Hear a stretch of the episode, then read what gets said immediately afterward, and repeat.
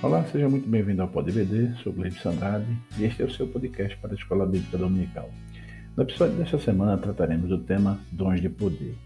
Neste episódio vamos refletir que os dons de poder são capacitações especiais em situações que demandam a ação sobrenatural do Espírito Santo na vida do crente. Para isso vamos questionar e refletir primeiro. Dons de poder, quais os conceitos e distinções? Ainda que os dons de poder em Jesus, nos apóstolos e na igreja são os mesmos hoje. E por fim, qual a influência da teologia da confissão positiva neste tema ainda hoje? Neste ponto proponho leitura do trecho do livro Surpreendido pelo Poder do Espírito, Jack Deere, editora CPAD. Jesus não se contentava em pregar sobre o reino, fazia questão de demonstrá-lo por obras de poder. O mesmo pode ser dito a respeito dos apóstolos. Quando Jesus os enviou a proclamar o reino, deu-lhes também autoridade sobre os demônios e todas as enfermidades, conforme Mateus capítulo 10, versículos 1, 7 e 8, e Lucas 9, 1 e 2. Podemos concluir que Jesus considerava tanto os demônios quanto as enfermidades inimigos do reino, e os apóstolos venciam esses inimigos proclamando o reino e usando a autoridade que lhes fora delegada.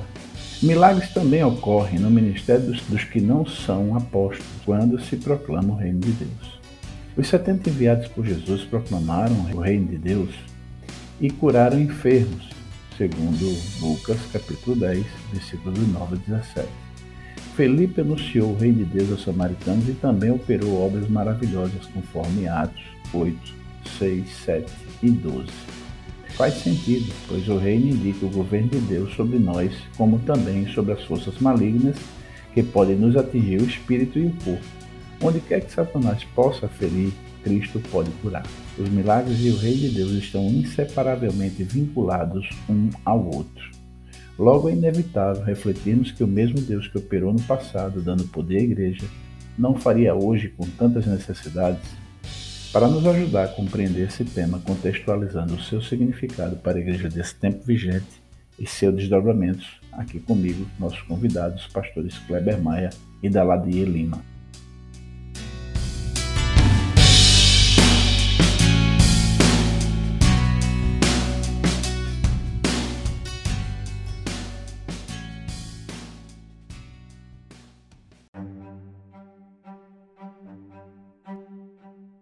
Estamos aqui para mais um episódio do Pod BD e a grata alegria de ter comigo aqui novamente meu pastor companheiro de todas as edições, pastor Kleber Maia e o pastor Daladier, que volta para o seu segundo episódio do Pod BD, falar desse tema. E quero pedir ao pastor Daladier para iniciar com as suas considerações iniciais nesse tema desta semana. Pastor Daladier, seja muito bem-vindo e a paz do Senhor. Paz do Senhor para todos os ouvintes, paz do Senhor, pastor Kleber, né, o pastor Gleibson também. Deus continue abençoando os ouvintes né, do pod, podcast, podcast PodBD, né? E nós queremos fazer as considerações iniciais, rememorando com os irmãos é, a lição que estamos abordando, né? Eu, eu, gosto sempre de, nas classes, relembrar a, a lição e relembrar até alguns tópicos das lições passadas, primeiro para situar um aluno que eventualmente não tenha comparecido nas outras aulas e depois para situar o próprio assunto em si e não, não misturar os assuntos de lições passadas Sim. com a lição dessa semana. Estamos aí abordando sobre os dons do Espírito Santo, é, é, um a um, não é? Assim, a miúde, como, como, como dizemos né? sempre. E hoje estamos falando dos dons de poder. Queremos que será uma lição abençoada. Muito bem. Meu companheiro de todas as edições, pastor Kleber Maia, o que dizer desse assunto? A paz do Senhor, pastor Glebson, pastor Daladier, todos os ouvintes do Pod EBD, uma alegria estar aqui para mais um episódio, o quarto desse trimestre, hoje falando sobre dons de poder. Como já disse o pastor Daladier, vamos procurar tocar em cada um desses dons para entender como a palavra nos fala sobre eles e como dentro da tradição pentecostal nós entendemos que o Espírito Santo concede dons para que os crentes sejam usados com poder, com, com maravilhas, e creio que a lição será muito produtiva para todos. Pastor Kleber, eu quero lhe dirigir já essa primeira questão, né? é, que é a parte. Normalmente a gente começa sempre com a parte conceitual. O que são? Quais os conceitos e distinções que a gente pode fazer acerca desse bloco de, de dons que são os dons de poder? Muito bem, Pastor Gleibson, é, nós temos aqui uma, uma divisão que, que, foi feita de três grupos de dons, né? Não é, não é do texto paulino essa divisão, é uma divisão didática para nós entendermos, né? Mas eu creio que ela agrupa bem é, esses três blocos quando nós temos aqui dons em que vemos o Espírito Santo capacitar os crentes para serem usados para a manifestação do poder de Deus em operação de milagres, de maravilhas, de coisas que estão além daquilo que é a capacidade natural, mas no que diz respeito à ação do Espírito para reverter uma situação, não apenas a revelação, como nos dons estudados na lição passada. Aí nós temos o dom de fé, os dons de curar e os dons de operação de maravilhas. Né? Nós temos é, uma distinção em termos de, de fé desse, desse que é o dom do Espírito Santo e o uso comum da fé. Embora que a fé, de uma forma em geral, nós podemos ver que é algo que Deus requer para que ele opere. Nós é, encontramos nos evangelhos a, apenas esse impedimento à, à operação de Jesus é, nunca ouvimos dizer Jesus não pôde fazer porque o demônio era forte, porque o problema era difícil, porque. Mas nós vamos encontrar dizendo Jesus não pôde fazer por causa da fé. Então a fé, de uma maneira geral, é o, o, o que Deus espera para operar. Mas nesse caso aqui, não estamos falando da fé para conversão e nem mesmo nessa confiança de que ele pode fazer. Estamos falando de uma fé dada como um dom eu gosto de, de algumas definições de alguns teóricos sobre o assunto. O Sam Storms, por exemplo, ele fala de, de, desse dom como a confiança que Deus fará algo, não apenas pode fazer, mas fará algo que não pode ser reivindicado como uma promessa registrada nas Escrituras. Eu creio na volta de Jesus isso não é um dom, isso é algo que eu, eu preciso é, efetivamente ter essa confiança no coração. Mas parece que o dom da fé está ligado à, certeza de que Deus fará algo que pode ser uma cura, que pode ser algo maravilhoso. E aí eu acho que isso se, se encaixa bem no texto de Tiago, capítulo 5, porque ele, ele diz que se, se alguém estiver enfermo é, chame os presbíteros, e ele diz assim: a oração da fé salvará o doente. Ele não diz pode, embora ele diga que a oração feita por um justo pode muito, mas parece que ele dá uma certeza: a oração da fé fará acontecer.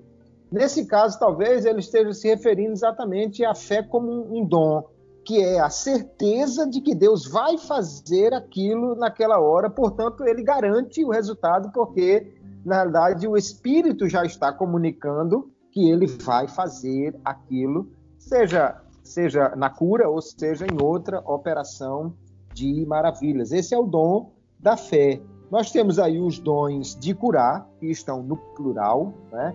Talvez é, alguns autores dizem que o plural é pelo fato de algumas pessoas serem usadas em determinados é, para curar determinadas doenças e, e, outras não. De fato, ao, nós vamos ver, é, até mesmo com o, os apóstolos, é, determinadas curas, assim, em determinados momentos se destaca que certas curas aconteceram e, e não apenas curas em geral, como lá em Atos 8, verso 10, que diz que muitos paralíticos e coxos eram curados. Não fala de cegos, de surdos, de que eram comuns também naquela época. Talvez o, o destaque aí seja para dizer exatamente que nesse dia somente esse tipo de pessoa foi mais curado. Ou alguns autores falam de um dom para cada cura, ou seja, não não o, o, um dom relacionado a um tipo de doença, mas de, de, lembrar que cada cura é um dom no sentido de que é uma concessão do Espírito porque é uma manifestação dele e, portanto, não está no controle de quem é usado no dom. Haja vista o próprio apóstolo Paulo, que entende-se que tinha esse dom, mas algumas vezes vai dizer, que deixou alguém enfermo, como Epafrodito, como Trófimo. E a operação de maravilhas, que é a, a, ação do Espírito Santo usando alguém para fazer também algo como um milagre que não, que não seja cura. Né? Talvez todas as outras operações extraordinárias possam ser incluídas aí como uma operação de maravilhas. Mas eu entendo que quando o apóstolo fala de dons, assim como aconteceu no caso da semana passada, os dons de revelação, muitas vezes nós não vamos ter uma distinção muito clara qual dom que está operando, porque o propósito de Paulo ali era mostrar exatamente a diversidade da ação do Espírito para uma igreja que estava supervalorizando apenas um dom. Então, quando, por exemplo, um morto ressuscita, é o dom da cura ou operação de maravilhas? É difícil você dizer o que é que está operando aí, porque, por um lado, poderia se pensar na cura, por outro lado, é mais do que um, uma cura. Né? Ou quando Paulo fez com que Elimas ficasse cego, nós estamos trabalhando com o dom de operação de maravilhas ou é o dom de cura invertido que, que, que fez. Quer dizer, não é cura aí, né? É certamente uma, uma maravilha. Mas é, é entender que o Espírito age com poder e, portanto, esse poder se manifesta de muitas formas. O dom de fé está associado a ele porque é, parece que Paulo está pensando aí numa fé para a operação de maravilhas, como lá no capítulo 13 ele diz da fé que move montanhas, a fé que, que faz coisas extraordinárias. Por isso, os dons aí estão, de uma certa maneira, é, articulados, estão entrelaçados, e o que é importante é nós entendermos que o Espírito capacita os, os seus servos, os servos de Jesus, para fazer esse tipo de coisa, e isso acontece não somente no que temos no texto bíblico, mas cremos que ainda hoje isso acontece e a igreja precisa de buscar e crer que esses dons estão à disposição do povo de Deus ainda nos dias de hoje, porque Jesus ainda hoje faz maravilhas e nós ouvimos relatos disso, né, na igreja e também Jesus cura. E quando há uma fé extraordinária, é a certeza que ele dá que ele vai fazer esse tipo de operação. E, portanto, eu creio que esses dons estão em plena, em plena atuação na igreja do Senhor nos dias de hoje. Pastor Daladier, o que é que se pode dizer em complemento nessa né, boa e ampla resposta do pastor Kleber, mas de repente um ponto de opinião aí que tenha, né? Que vai acrescentar aos nossos professores, que essa é a ideia do, do nosso subsídio. Pastor Daladier, essa parte mais conceitual e de distinção. Diga aí alguma coisa. Excelente aí a introdução do pastor Kleber, né? Não, não faria nenhum retoque. Eu vou fazer exatamente a adição, né? É, a primeira adição, enquanto ele falava, eu estava aqui anotando, é que nós temos é, o dom de dons de curar no plural e também operações de maravilhas também está no plural. Né? Então, são, eu acredito, como disse o, o, pastor Kleber aí, como diz o comentarista também na lição, né, o pastor Linaldo Renovado, que são operações diversificadas. Eu resisto um pouco a acreditar nessa questão de que é, sejam dados para é, curas específicas. Pode ser até que é, tem um direcionamento específico, mas limitado a doenças específicas, eu, eu, eu, eu resisto a esse, esse conceito. É possível. Não, a, gente, a, a, a, grande questão dos dons de poder é que eles operam de forma tão variada. Aliás, como todos os dons, a gente não tem como padronizar a, ação de Deus. Né? Eu, eu, eu, eu, presumo, isso é um pensamento meu particular, né? eu queria até que os ouvintes né, não anotassem esse conceito aí, que é, você, por exemplo, na igreja, conceito, é, é, pensar em coisas grandes e impossíveis para aquele momento ali é uma operação do dom da fé. Né? Eu queria dar aqui um relato pessoal rápido, é, minutos, né, de uma igreja que nós construímos que não tinha a mínima condição financeira de, de ser construída. Assim, olhando do ponto de vista humano, quando ela estava pronta, todo mundo disse: Ah, isso aí com certeza veio dinheiro de fora, veio isso, veio aquilo. Não veio.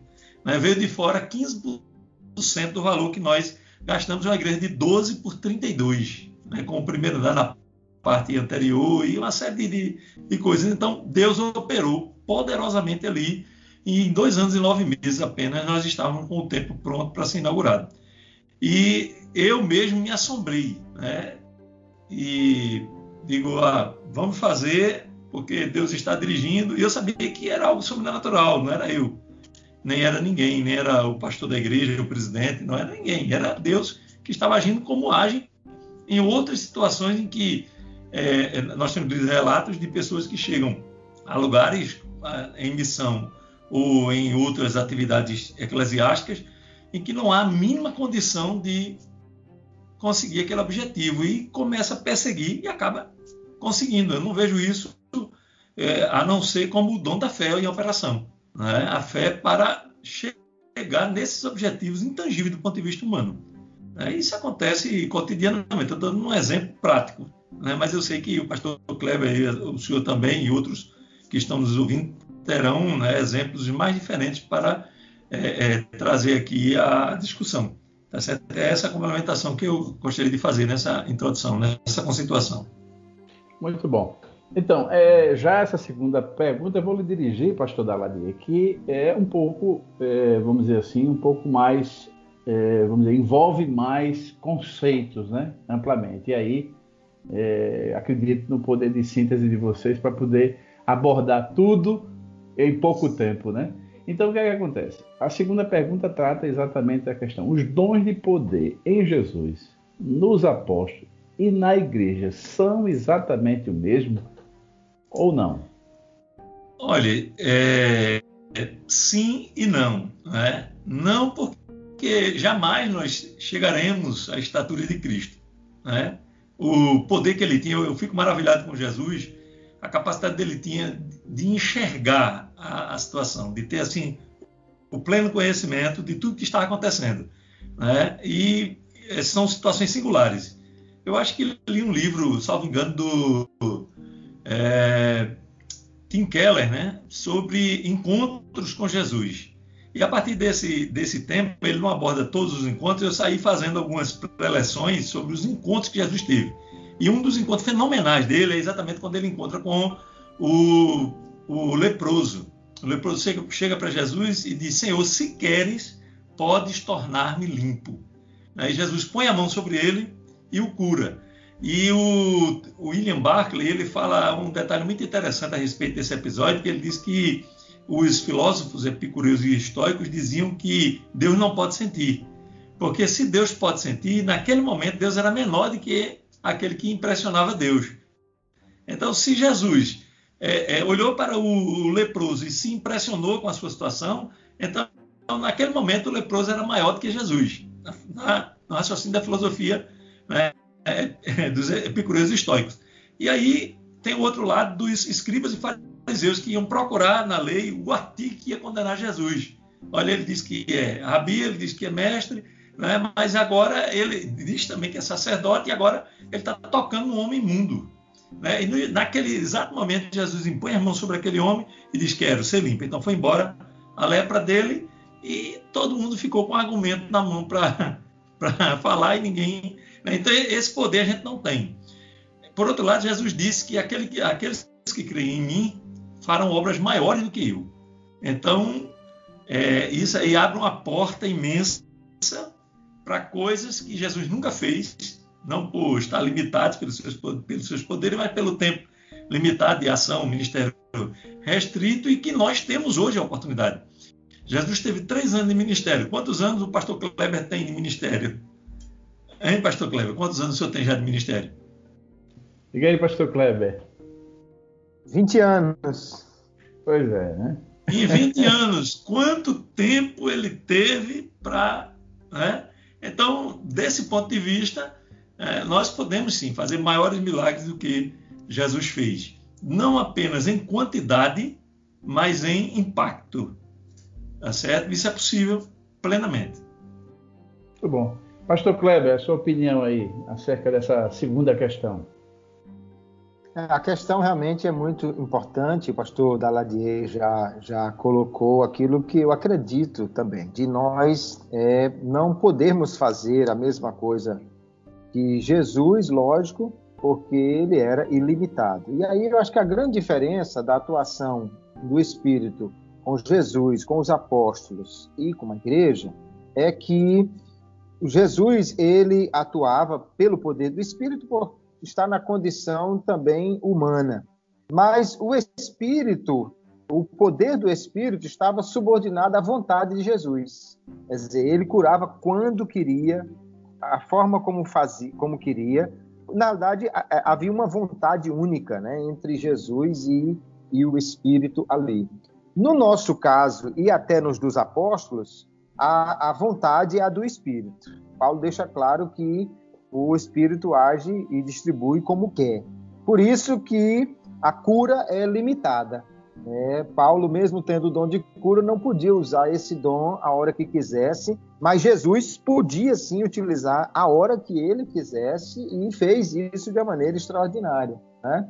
É, o, o, o, o, escritor Philip Yancey, no seu livro Jesus que eu nunca conheci, ele fala é, de Jesus como sendo alguém que fez poucos milagres. Ele diz assim, apenas umas três dúzias de milagres. Mas isso não é verdade. Primeiro, porque nós vamos ver que o, o, caráter dos evangelhos não é registrar tudo que Jesus fez. João diz que se fosse registrar tudo, não tinha livro que coubesse.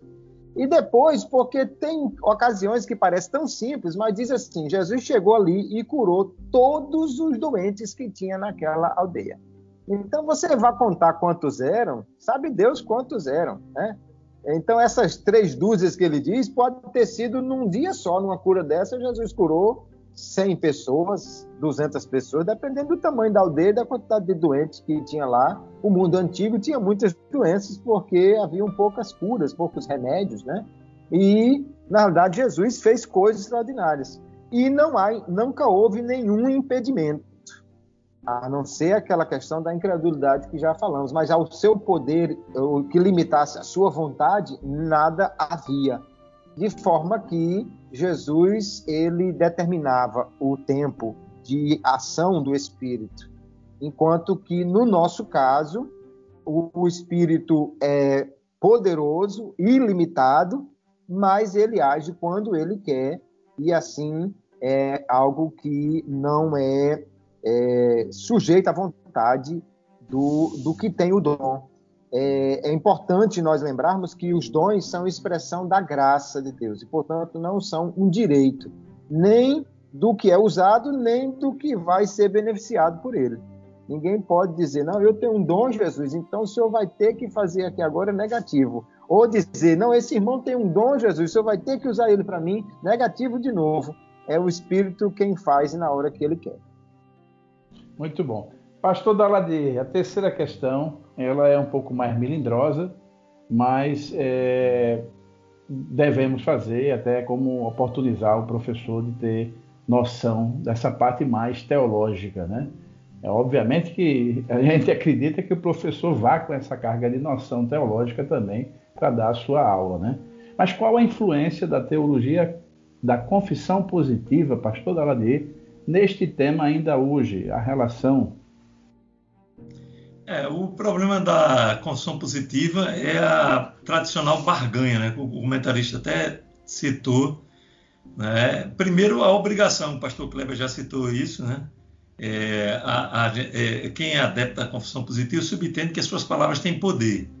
Então, uma vez que ele fala, Deus está falando, mas nem sempre Deus está falando em nós ou através de nós. Ele pode é, estar ausente simplesmente e nos deixar por conta própria, como aconteceu com Elias, né? Elias fez aquela encenação toda, né? eu não vou tirar a razão dele, talvez eu fizesse a mesma coisa, né? Dada a carga emocional que ele estava sujeito, mas é, no fim das contas, Deus disse para ele: volta pelo teu caminho. Então a gente vai ver, eu digo, um dia desse eu publiquei um pensamento no Facebook é, que dizia assim: nós vamos ver lá no céu, talvez, que boa parte daquilo que a gente dizia que era vontade de Deus era a nossa vontade. E essa é a realidade, né? Então, a confissão positiva, ela quer subordinar Deus à vontade do homem. Né? Eu decreto, eu determino, eu digo isso, eu digo aquilo, é, estimular as pessoas a é, é, é publicarem suas, seus testemunhos como se fosse regra é, genérica para todo mundo. Né? E nós entendemos que Deus ele faz como quer, faz quando quer, né? usa quem quer, da maneira que quiser. Né? A gente, é, Jesus seria reprovado em qualquer seminário se ele pegasse cuspisse no chão e pegasse areia e untasse os olhos de um homem. Ele seria reprovado em qualquer círculo, qualquer BO, né, expulsaria Jesus de imediato. Mas ele fez, né, e ele faz muito mais, ele faz coisas tremendas, e é, é, a confissão positiva vai de encontro a tudo isso que nós cremos, né, que nós entendemos pela palavra. Não é uma questão de eu ter chegado a essa conclusão, é que a palavra diz isso. Né? Deus, ele, quem pode dizer que fazes? Né? Quem é que pode dizer a Deus o que é que ele está fazendo, por que, que ele está fazendo dessa maneira ou daquela outra?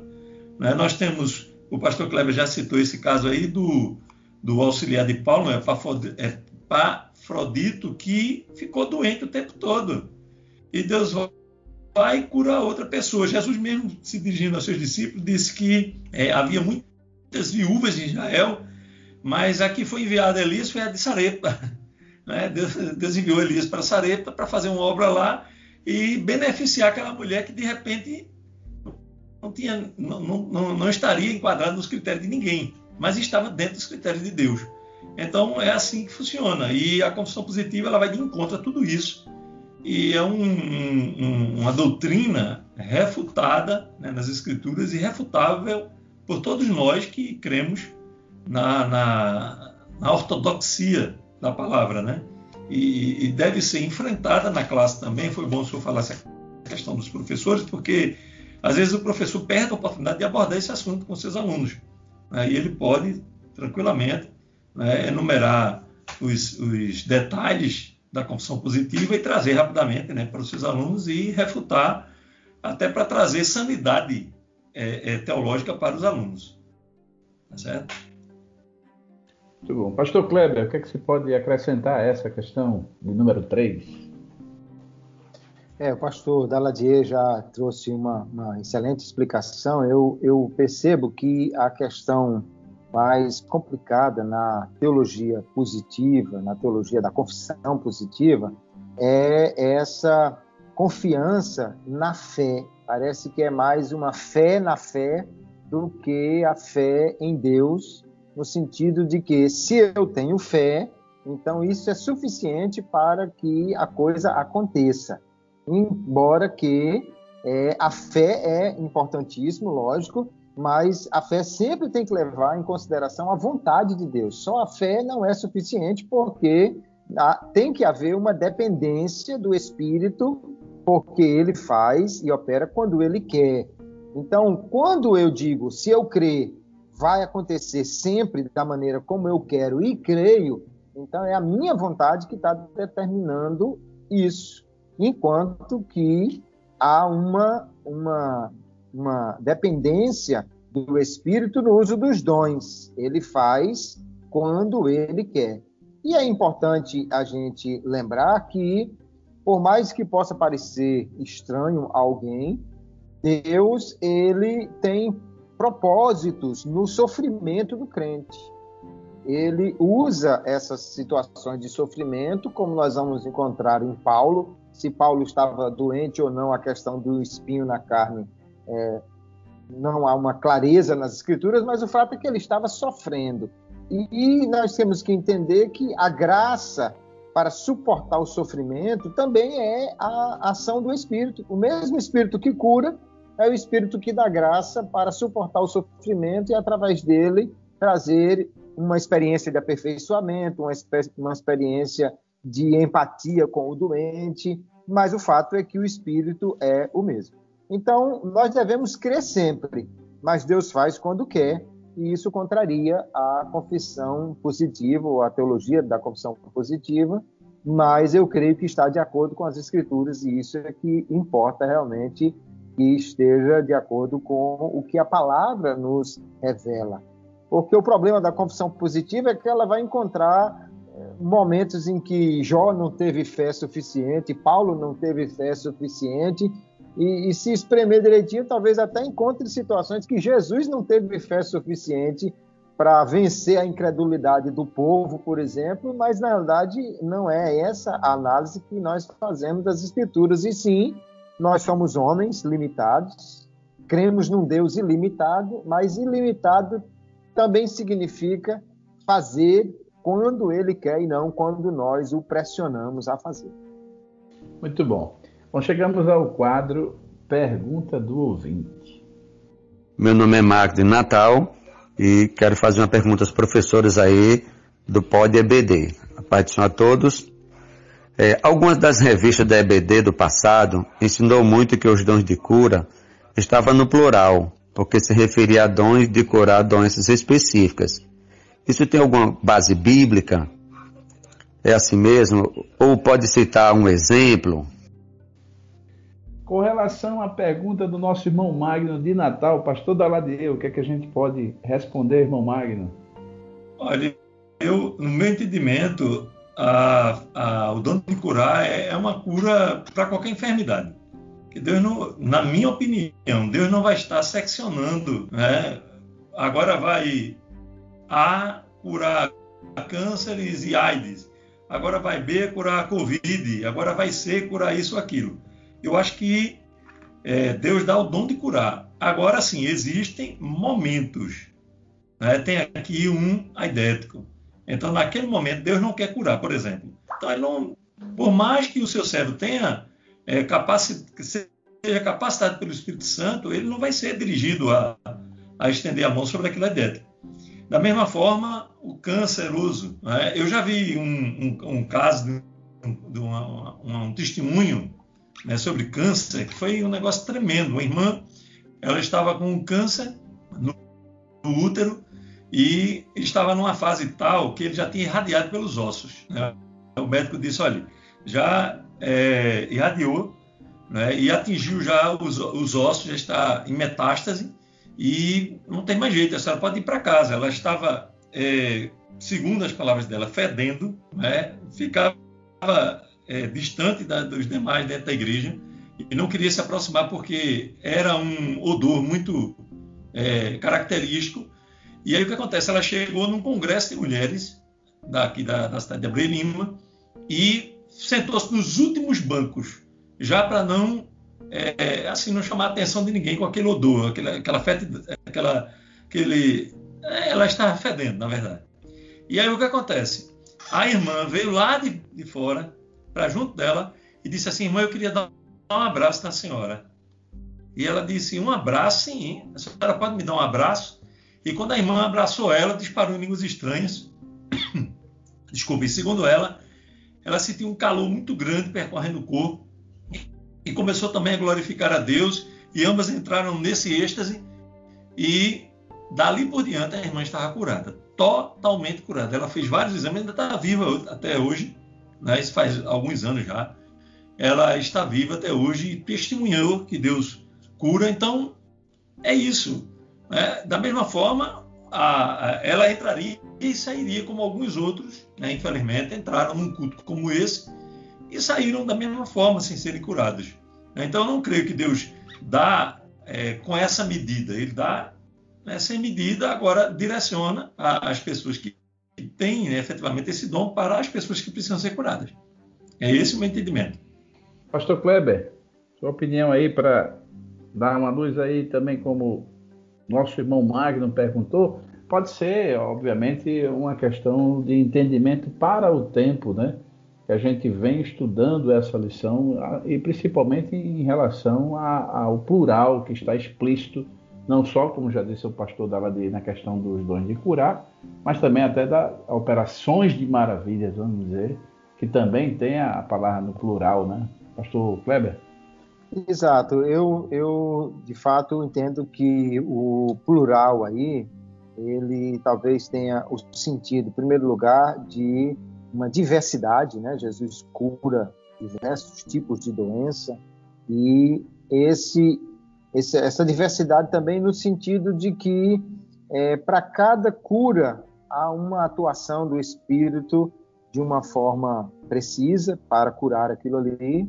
Mas eu também, apesar de alguns autores estudiosos do tema fazerem referência a essa questão de curas específicas, eu não vejo um, um, um propósito na Bíblia em relação a isso e, e entendo mais que o plural refere-se a essa diversidade e a operação dada para aquele momento. Né? Talvez se Paulo tivesse chamado de o dom de curar, alguém entendesse que poderia fazer uso dele em todo o tempo e para todo e qualquer doente.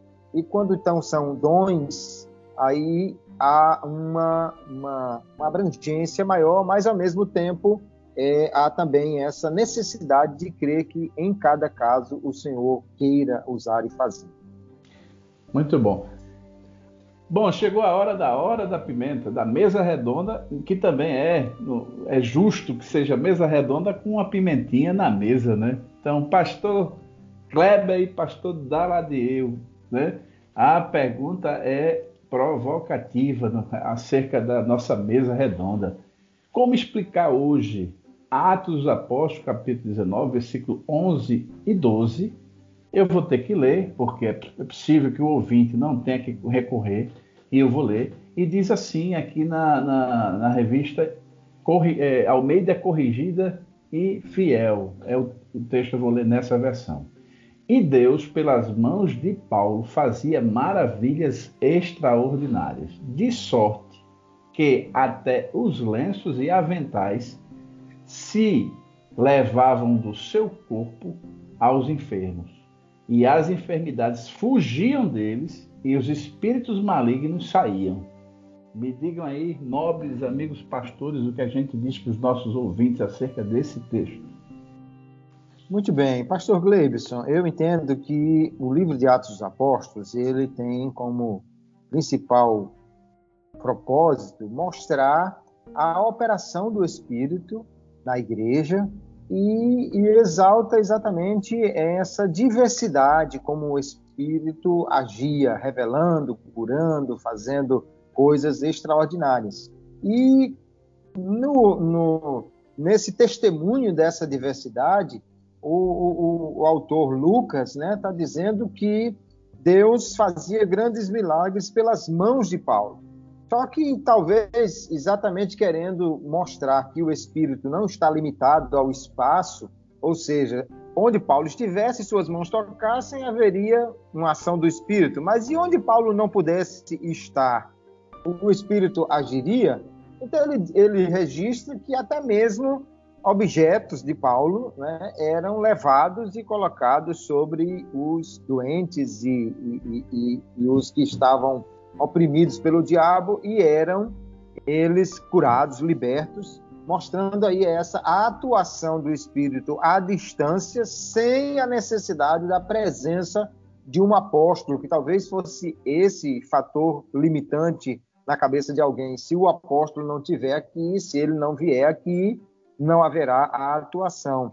Ainda hoje nós temos algumas crenças assim na igreja onde alguém diz: ah, tem que chamar o pastor, porque se não for o pastor, se não for o irmão Fulano, não vai acontecer, tem que ungir.